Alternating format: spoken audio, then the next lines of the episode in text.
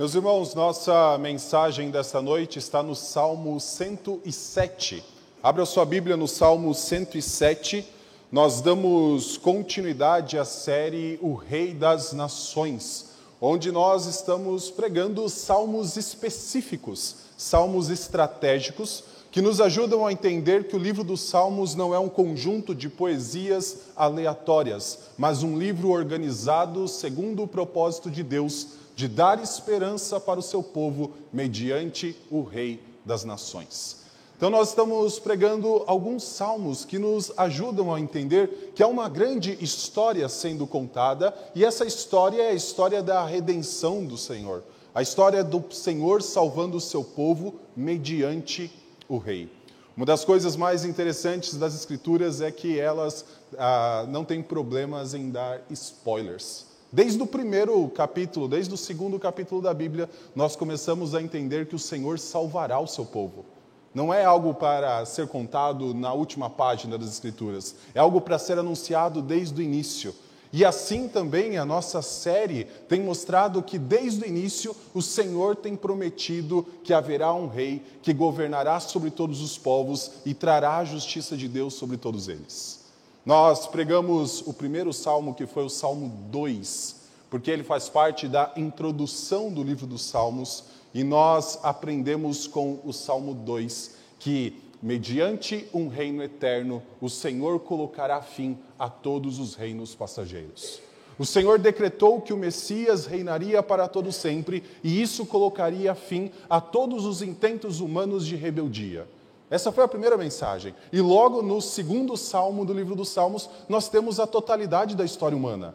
Haverá um momento em que não existirá mais oposição alguma contra o reino de Deus. Depois nós pregamos o Salmo 72. E no Salmo 72 conhecemos que ah, esse reino eterno também é um reino onde o rei se identifica com o seu povo e o seu povo se identifica com o seu rei. O Salmo 72 nos ensina a respeito da compaixão do rei, a ponto dele sofrer as mesmas mazelas que o seu povo, e o povo então o reconhecer como o grande bem-aventurado. Nós conhecemos que a primeira palavra, a primeira expressão das, dos Salmos é bem-aventurado, aquele que não anda no conselho dos ímpios e não se detém no caminho dos pecadores. O Salmo 72 nos ajuda a entender que o grande bem-aventurado do livro dos Salmos é o Rei. Avançamos para a terceira mensagem, no Salmo 89, e ali nós descobrimos que o Rei foi rejeitado.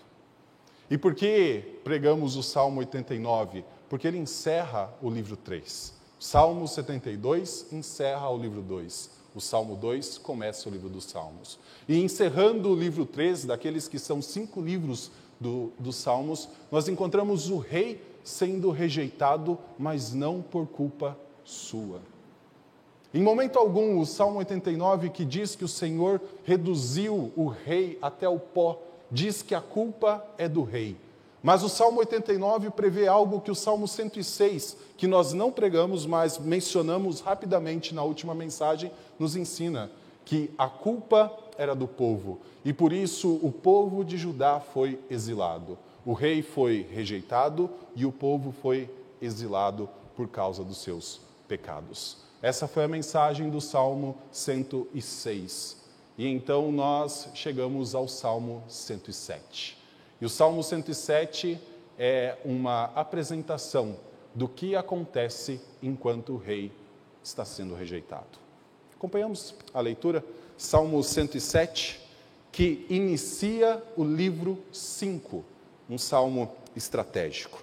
Deem graças ao Senhor porque Ele é bom e a sua misericórdia dura para sempre.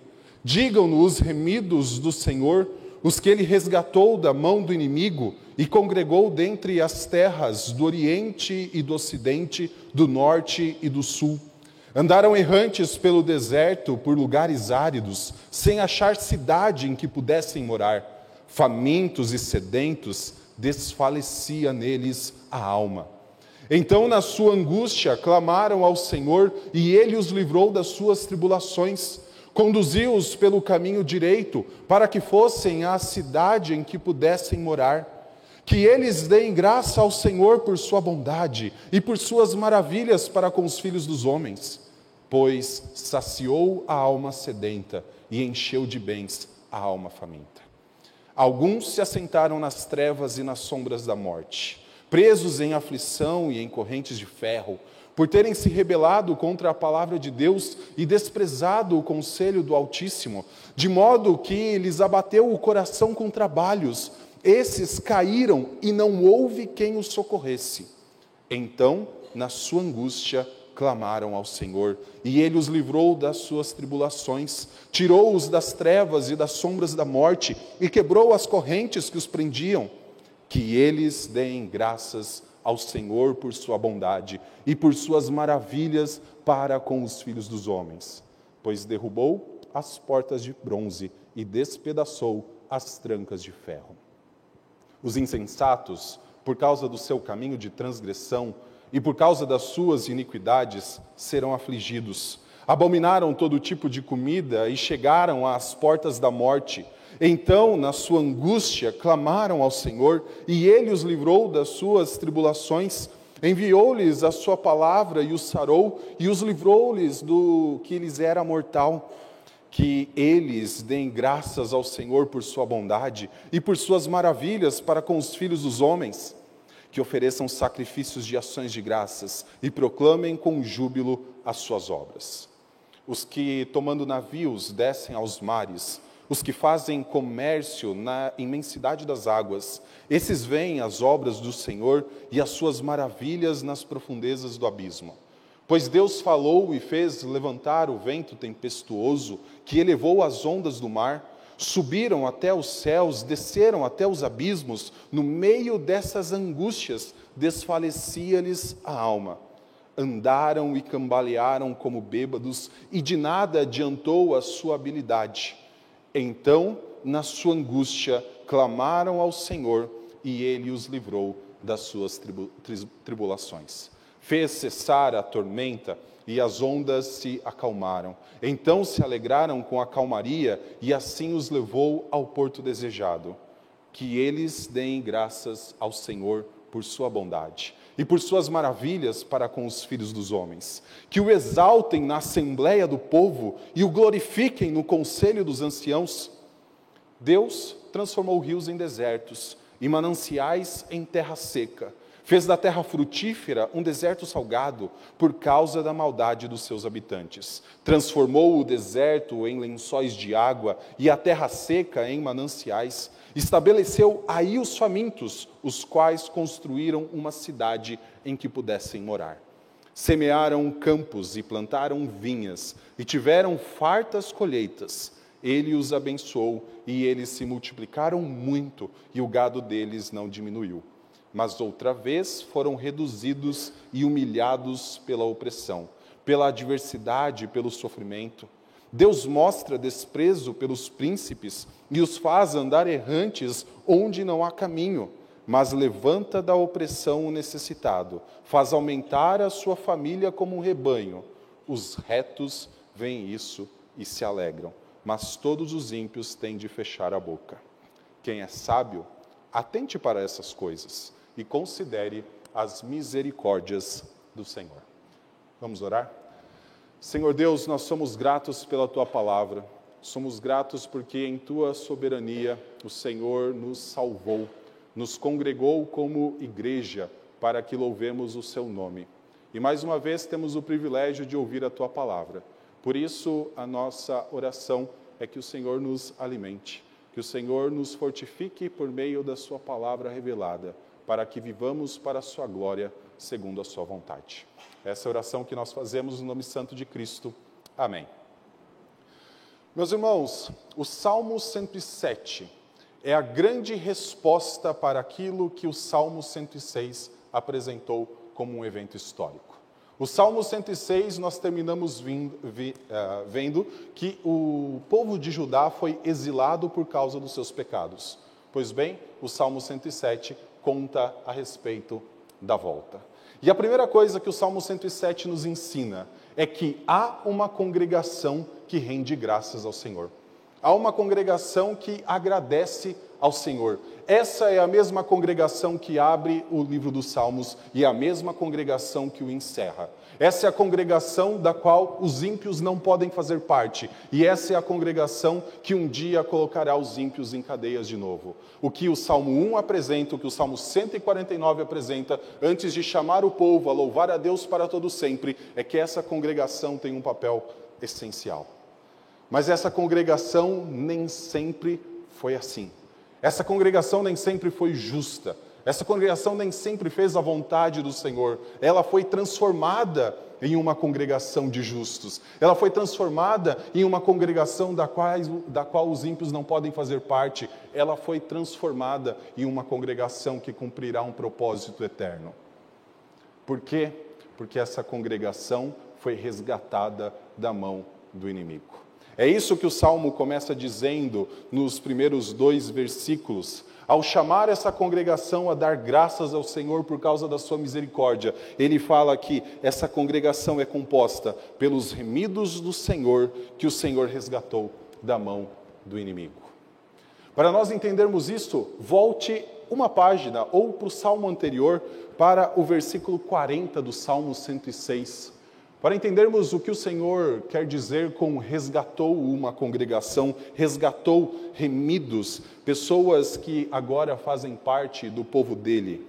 Salmo 106, versículo 40, demonstra que o Senhor em um momento esteve irado com o seu povo.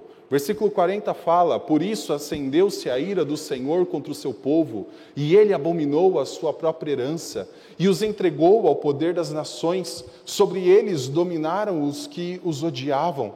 Também os oprimiram os seus inimigos, sob cujo poder foram subjugados. Muitas vezes os libertou, mas eles o provocaram com seus planos, e na sua iniquidade foram abatidos. Mas Deus olhou para eles quando estavam angustiados e lhes ouviu o clamor. Lembrou-se a favor deles de sua aliança e se compadeceu segundo a multidão de suas misericórdias. Fez também com que deles tivessem compaixão todos os que os levaram cativos. Veja que esta congregação, esse povo que foi resgatado da mão do inimigo, num primeiro momento é o povo de Judá que permaneceu 70 anos no exílio. E então, em um momento, o Senhor os resgatou das terras distantes, o Senhor os trouxe de volta para Jerusalém. E eles, então, nos tempos de Esdras, de Neemias, reconstruíram o templo, reconstruíram a cidade.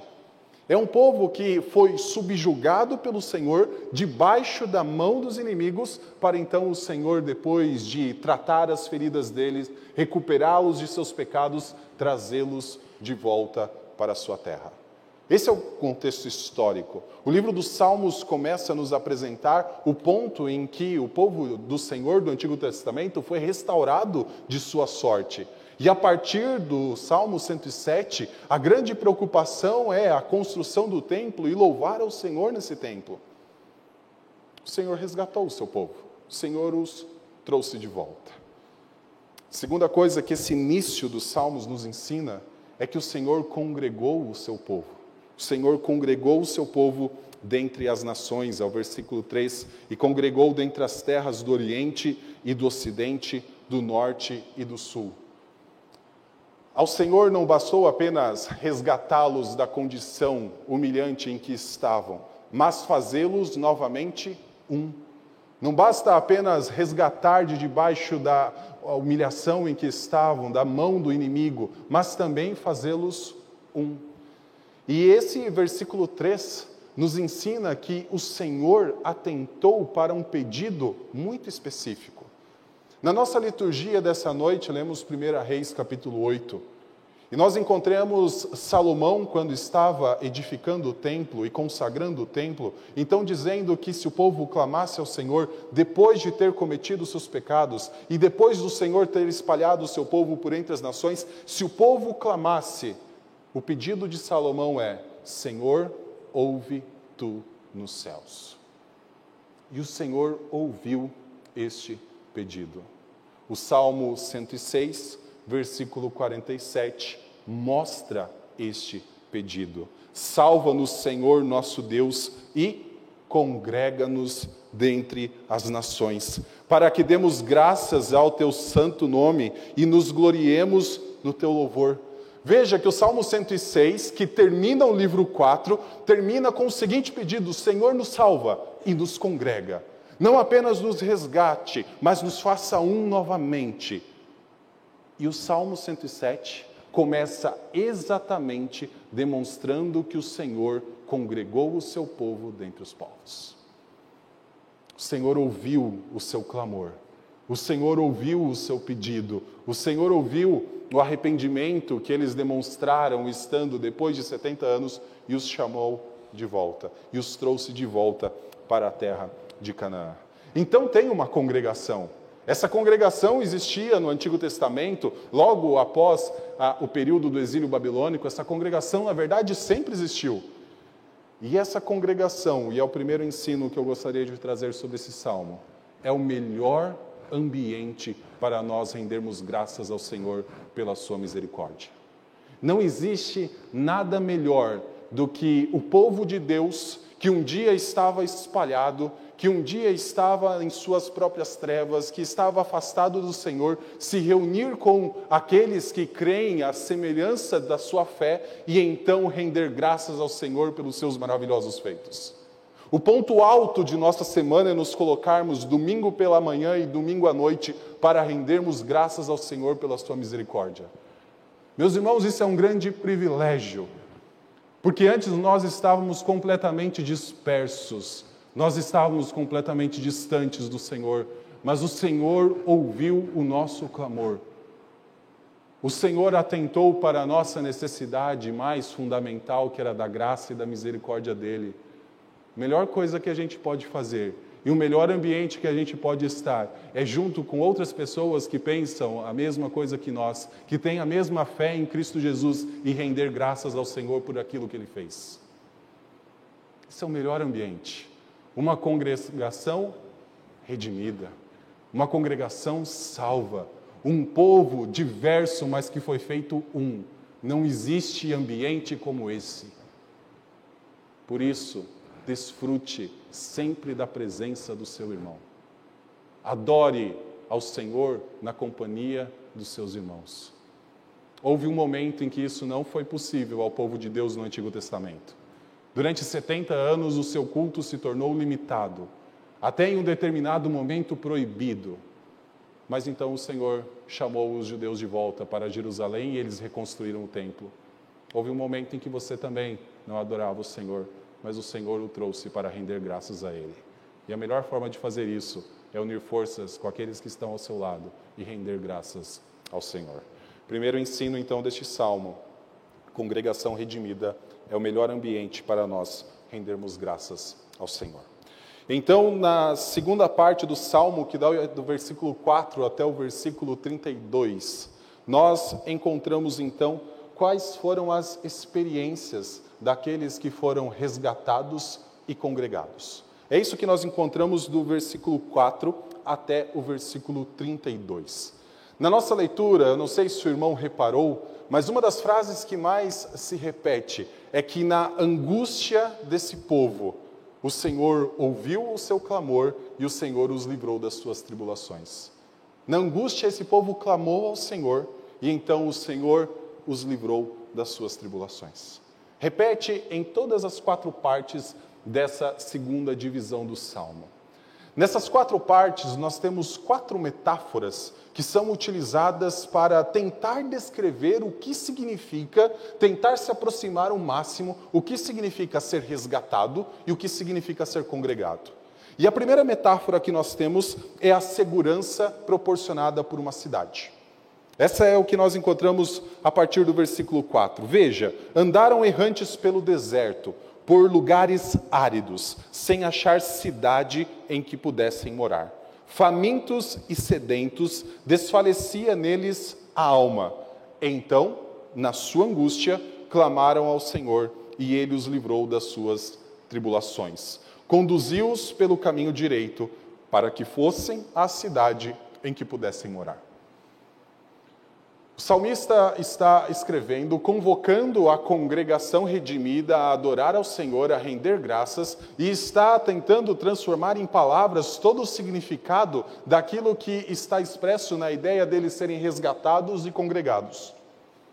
Afinal, um dia eles deixaram as terras da Babilônia, voltaram para Jerusalém, e é possível que eles ficassem aqui. Esse resgate era apenas algo geográfico deixar uma cidade, uma região e ir para outra. Sair de 3 mil quilômetros a leste, onde estava a Babilônia, e voltar para o oeste, onde estava Jerusalém. Mas ser resgatado tem um significado muito maior. É o significado de alguém que finalmente encontrou segurança. A metáfora de alguém caminhando pelo deserto é alguém que está exposto às ameaças a todo tempo. O deserto é um lugar isolado, é um lugar onde tem bestas selvagens, é um lugar onde existia assaltos a todo instante. Passar por um deserto não era algo simples. Passar por um deserto muitas vezes era se privar de comida e de água. É você precisar racionar aquilo que você mais necessita para sobreviver. Por isso ele começa dizendo: é como pessoas que estavam rumando, buscando uma cidade, mas sem encontrar, para então dizer: o Senhor os resgatou e os trouxe para uma cidade. Uma cidade onde o versículo 16, o versículo 9 diz que eles encontraram saciedade para a sua alma e que eles foram enchidos com bens e a sua alma faminta. Tentando explicar o que significou para o povo judeu ser resgatado. É encontrar segurança, é encontrar descanso, é encontrar saciedade. Segunda metáfora tem a ver com a libertação de uma prisão, está do versículo 10 até o versículo 16.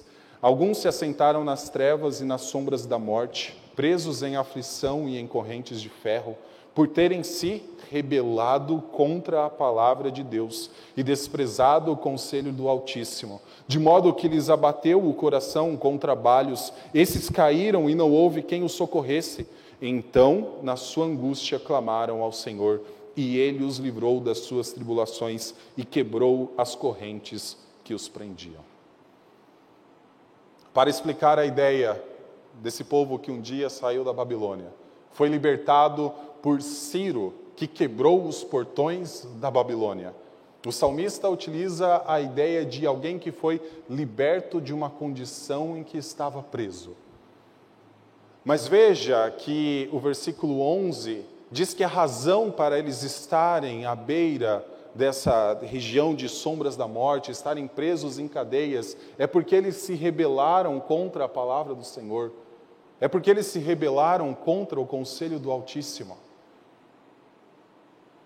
Não é simplesmente a ideia de deixar uma região e ir para outra, ou de estar disperso e ser unido.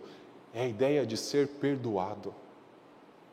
Ser resgatado é a ideia de que o pecado que foi cometido não imputa mais culpa sobre aquele que o cometeu. É ser perdoado por um tempo estar rebelde contra o Senhor. O salmista vai utilizando imagens para tentar nos trazer a ideia do que significa fazer parte de uma congregação que foi redimida, do que significa fazer parte de uma congregação que foi resgatada. Por isso, o versículo 16 diz o seguinte: derrubou as portas de bronze e despedaçou as trancas de ferro. Aquilo que prendia não prende mais. Aquilo que subjugava não subjuga mais. Nós não somos mais forçados como alguém que precisa ficar preso dentro de uma cidade. Da mesma forma, nós não somos mais forçados a fazer aquilo que o pecado quer que nós façamos. Não há mais escravidão. Ser resgatado significa desfrutar de uma libertação. Terceira metáfora para tentar explicar essa ideia do resgate e da congregação está do versículo 17 em diante e é tratada como uma cura de uma doença. Os insensatos, por causa do seu caminho de transgressão e por causa das suas iniquidades, serão afligidos. Abominaram todo tipo de comida e chegaram às portas da morte. Então, na sua angústia, clamaram ao Senhor e ele os livrou das suas tribulações. Enviou-lhes a sua palavra e os sarou, e os livrou do que lhes era mortal. Muito mais do que chegar em Jerusalém. Muito mais do que poder construir a sua casa na sua terra natal. Muito mais do que poder cercar de novo a sua cidade com um muro que havia sido derrubado. É como alguém que foi sarado de uma doença mortal. Alguém que estava em estado terminal e então o Senhor milagrosamente o curou. Ser resgatado é nós deixarmos um estado de morte para um estado de vida. Ser congregado é nós não estarmos mais numa congregação rebelde, mas estarmos numa congregação justa. Não é mais vivermos um sistema de morte, que é ecoado desde o Salmo 1, versículo 1. Bem-aventurado o que não anda num conselho de ímpios, não se detém num caminho de pecadores, não se assenta numa assembleia, numa roda de escarnecedores. Ser libertado e ser congregado é passar da morte para a vida. É uma mudança completa. Por isso, essas pessoas deveriam, que foram resgatadas, curadas da sua doença mortal, deveriam fazer o que está no versículo 22, que ofereçam sacrifícios de ações de graças e proclamem com júbilo as suas obras. No Antigo Testamento, na lei de Deus, quando alguém era acometido de uma doença, principalmente se fosse uma doença contagiosa, essa pessoa precisava ser colocada para fora do acampamento, para que não contaminasse o restante do povo de Deus. E então, quando ela estivesse curada, ela deveria retornar para o acampamento, se colocar na presença do Senhor e oferecer uma oferta de júbilo, de ação de graças. Afinal, a pessoa estava morta, estava afastada, estava isolada da congregação, mas agora ela está viva. E a quarta metáfora nos fala a respeito da chegada a um porto seguro, versículo 23 até o versículo 32 os que tomando navios descem aos mares, os que fazem comércios na imensidade das águas, esses veem as obras do Senhor e as suas maravilhas nas profundezas do abismo. Pois Deus falou e fez levantar o vento tempestuoso que elevou as ondas do mar. Subiram até os céus, desceram até os abismos, no meio destas angústias desfalecia-lhes a alma andaram e cambalearam como bêbados, e de nada adiantou a sua habilidade. Então, na sua angústia, clamaram ao Senhor, e ele os livrou das suas tribulações. Fez cessar a tormenta, e as ondas se acalmaram. Então se alegraram com a calmaria, e assim os levou ao porto desejado. Ser resgatado é como chegar ao destino que sempre almejávamos. Ser congregado é como passar por um mar tempestuoso, mas então encontrar um tempo de bonança porque o Senhor o providenciou. É como você passar novamente pela beira da morte, mas então se encontrar num lugar onde não há mais ameaças. Por isso, e essa é a metáfora talvez mais interessante por conta de um acréscimo que ela faz, ela exalta o que significa fazer parte de uma congregação redimida. Versículo 32 diz o seguinte: que o exaltem na assembleia do povo e glorifiquem no conselho dos anciãos. É poder fazer parte de uma assembleia e louvar ao Senhor por aquilo que ele fez. Por isso, um dos versículos que mais se repetem é que depois deles, na sua angústia, clamarem ao Senhor e o Senhor os livrar da sua tribulação, que eles deveriam fazer, como por exemplo o 31 mostra, eles deem graças ao Senhor por sua bondade e por suas maravilhas para com os filhos dos homens. Primeiro, o salmo nos apresenta que há uma congregação que está numa condição completamente diferente, resgatada, congregada, unida, de volta à terra de onde tinham partido 70 anos depois, antes. Depois o salmo tenta explicar um pouco mais o que significa ser resgatado, o que significa ser congregado e utiliza essas quatro metáforas, para então nos dizer que é a soberania de Deus sobre todas as circunstâncias que nos ajuda a dar graças a Ele. Essa é a terceira parte do salmo, a partir do versículo 33. Nós encontramos o descanso de toda essa congregação na soberania do Senhor sobre todas as circunstâncias. Olha o que diz o versículo 33. Deus transformou os rios em desertos e mananciais em terra seca, fez da terra frutífera um deserto salgado, por causa da maldade dos seus habitantes. Transformou o deserto em lençóis de água e a terra seca em mananciais. Estabeleceu aí os famintos, os quais construíram uma cidade em que pudessem morar, semearam campos e plantaram vinhas e tiveram fartas colheitas. Ele os abençoou e eles se multiplicaram muito e o gado deles não diminuiu. Nós olhamos para a segunda parte do salmo e encontramos que o Senhor então tenta demonstrar o que significa todo esse resgate, essa ideia de congregação. E uma das coisas mais interessantes dessa segunda parte é que o Senhor pegou situações individuais sofrimentos diferentes, tribulações diferentes, de pessoas que nas suas lutas clamaram por conta da sua luta específica. E então o Senhor congregou para que todos louvassem juntos. E uma das razões do porque o povo de Deus louva o Senhor todos juntos é justamente porque o Senhor é soberano sobre todas as coisas. Os primeiros versículos, a partir do 33, mostram que o Senhor transforma aquilo que antes tinha abundância de água em um deserto. O Senhor é capaz de transformar uma terra frutífera em um deserto salgado. Sabe por quê? É o Senhor que pode remover toda a segurança, como ele muitas vezes faz. É o Senhor que sustenta todas as coisas em Suas mãos. E tem um momento em que Ele pega aquilo que mais nos dá segurança e Ele pode tirar de nós. E então o que vem é desespero, o que vem é angústia, o que vem é o desejo, muitas vezes, de até mesmo acabar com a sua própria vida. O Senhor pode fazer isso. O Senhor pode remover aquilo que nos dá segurança. Todas as circunstâncias estão sob o seu cuidado.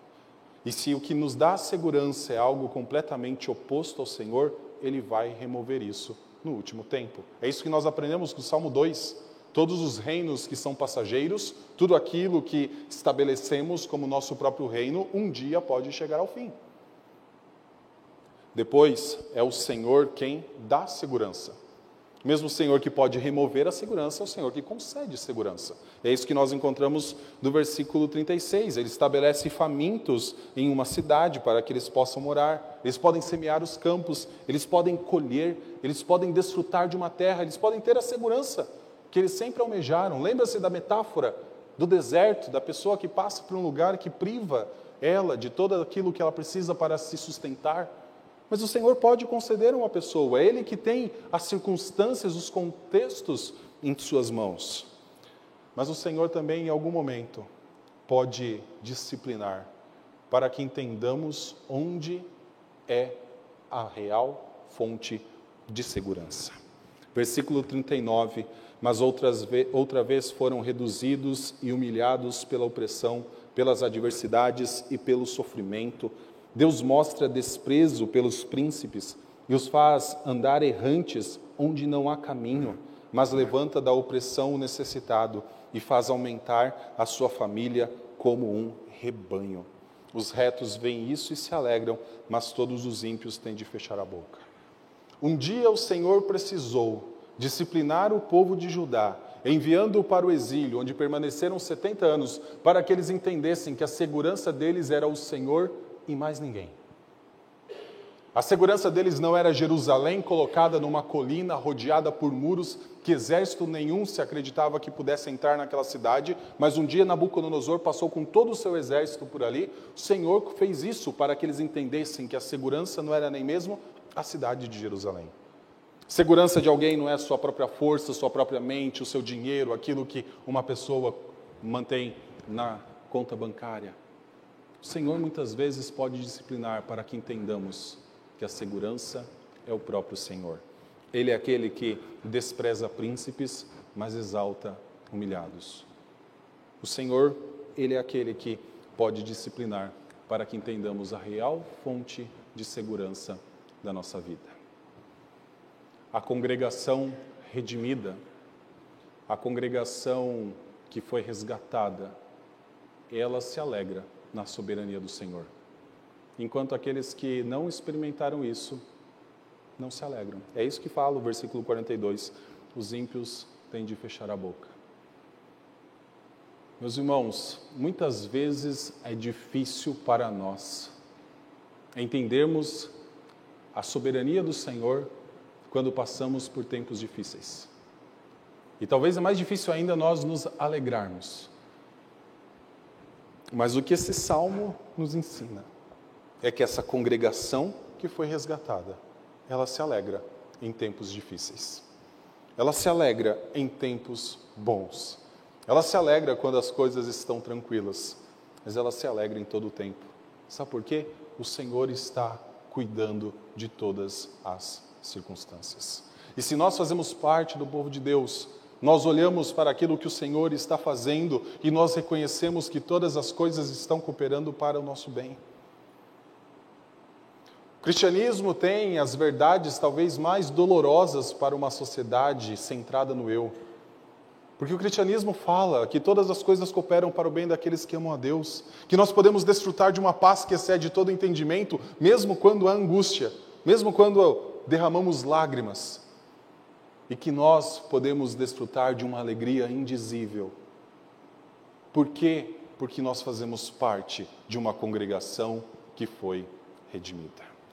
E o salmo termina com um versículo que parece um pouco estranho para toda a natureza do salmo, mas que nos ajuda a entender que é necessário que nutramos um espírito de gratidão. Nós precisamos nutrir um espírito de gratidão. Quem é sábio, atente para essas coisas e considere as misericórdias do Senhor. Depois de apresentar a congregação, depois de explicar o que significa ser resgatado, depois de mostrar que o Senhor está soberanamente cuidando do seu povo, o salmo continua a lembrar a congregação que já está adorando, a congregação que já está rendendo graças de que eles precisavam continuar prestando atenção naquilo que o Senhor tem feito. Que eles precisavam continuar prestando atenção nas misericórdias do Senhor e nos seus grandes feitos. E eu faço uma pergunta: por que redimidos precisam prestar atenção e render graças continuamente? Porque talvez seja isso que nos difere da congregação oposta.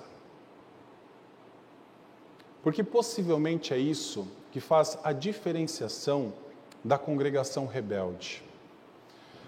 Não sei se você lembra no Salmo 1, que o Salmo 1 termina dizendo que os ímpios não prevalecerão no juízo, nem os pecadores na congregação dos justos.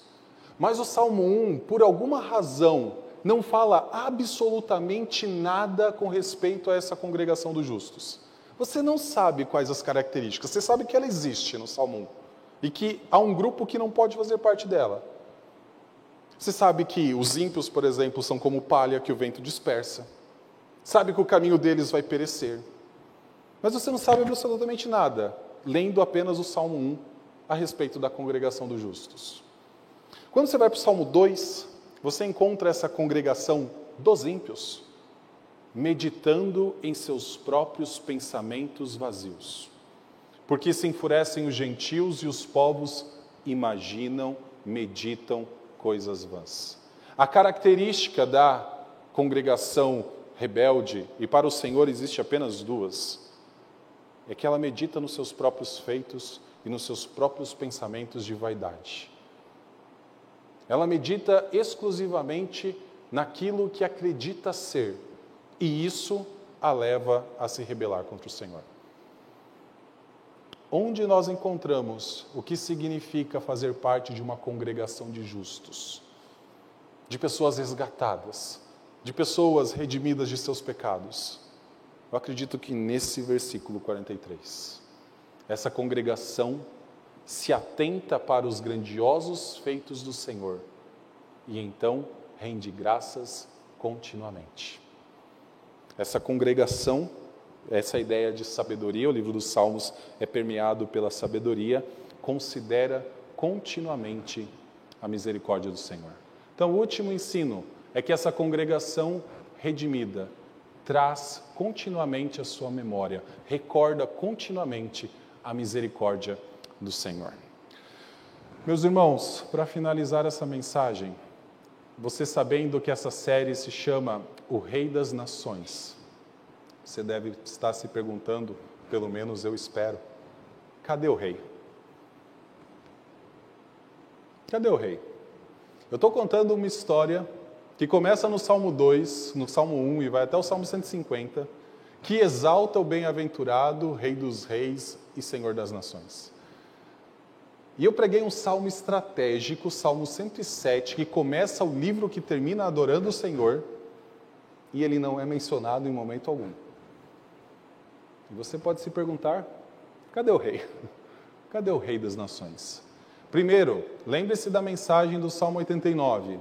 Esse rei, em um momento, foi rejeitado. Mas ele não permaneceu para sempre rejeitado. Ao terceiro dia, este rei ressuscitou. Depois de ter sido desamparado por Deus sobre uma cruz, e até mesmo reconhecer que Deus o desamparou, ao terceiro dia ele ressuscitou. Vire a sua Bíblia uma página. Vá para o Salmo 108. Olhe para os primeiros versículos. E você encontrará que este Salmo 108, um salmo de Davi, começa dizendo: Firme está o meu coração, ó Deus.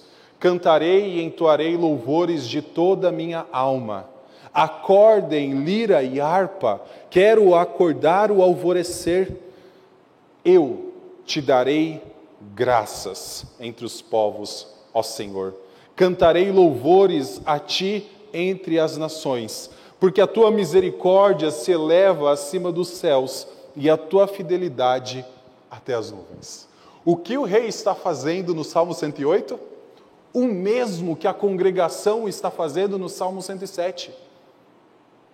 Versículo 3: Eu te darei graças. O que cada um que passou pelo deserto, o que cada um que passou por aqueles navios que estavam diante de uma tempestade, a pessoa que foi curada de uma doença mortal, o que eles tinham que fazer? Render graças ao Senhor. E o que o rei faz?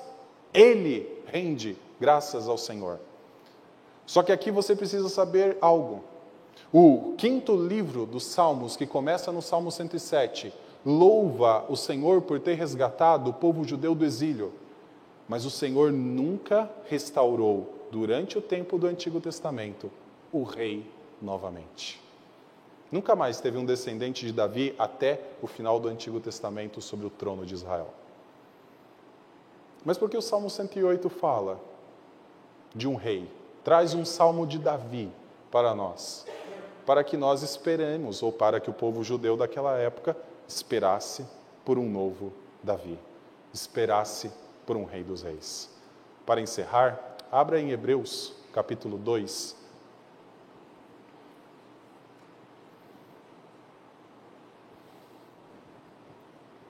Hebreus, capítulo 2, versículo 10.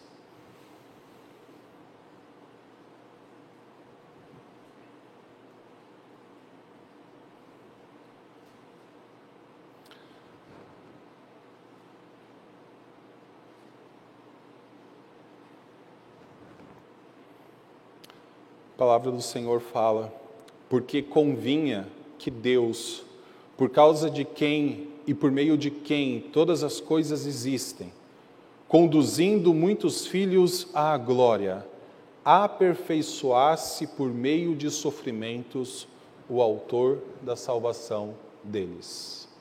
Convinha, era necessário que Deus rejeitasse o rei. Era necessário que ele passasse pelo sofrimento. Era necessário que ele morresse em nosso lugar. 11.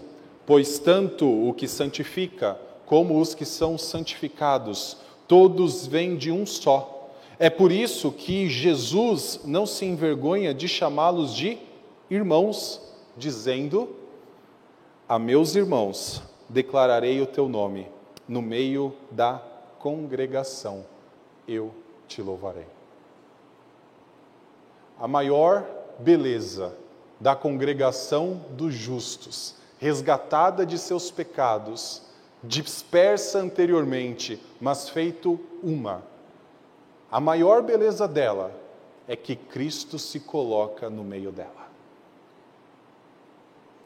A maior beleza do corpo de Cristo, quando esse corpo se coloca para adorar o Senhor, é que quem puxa o coro, quem inicia a adoração, é o próprio Rei das Nações.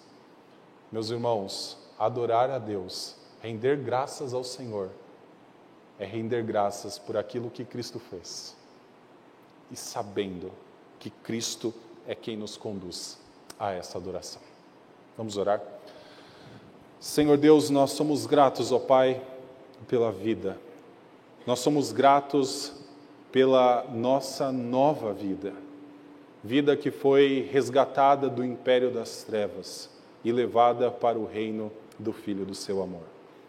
Vida, ó Pai, de pessoas que antes não eram filhas, mas que agora são filhas de Deus. De pessoas que antes não eram povo, mas agora são povo de Deus. Obrigado, Senhor, pela nova vida que o Senhor nos deu. Obrigado pela congregação em que o Senhor nos colocou.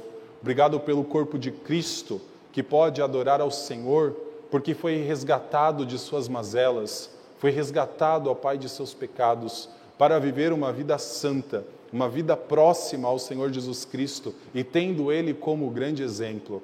Afinal, o Rei dos Reis louva ao Senhor pelas suas misericórdias, porque nós, ó Pai, povo seu, não faremos o mesmo? Nutre em nós um coração grato. Nutre em nós, ó Pai, um espírito de gratidão, para que reconheçamos as Suas obras continuamente e para que, reconhecendo elas, fortaleçamos, ó Pai, o nosso coração a continuar a caminhar com o Senhor e a esperar o dia em que estaremos para sempre com o nosso Rei. Essa é a oração que nós fazemos, no nome santo de Cristo. Amém.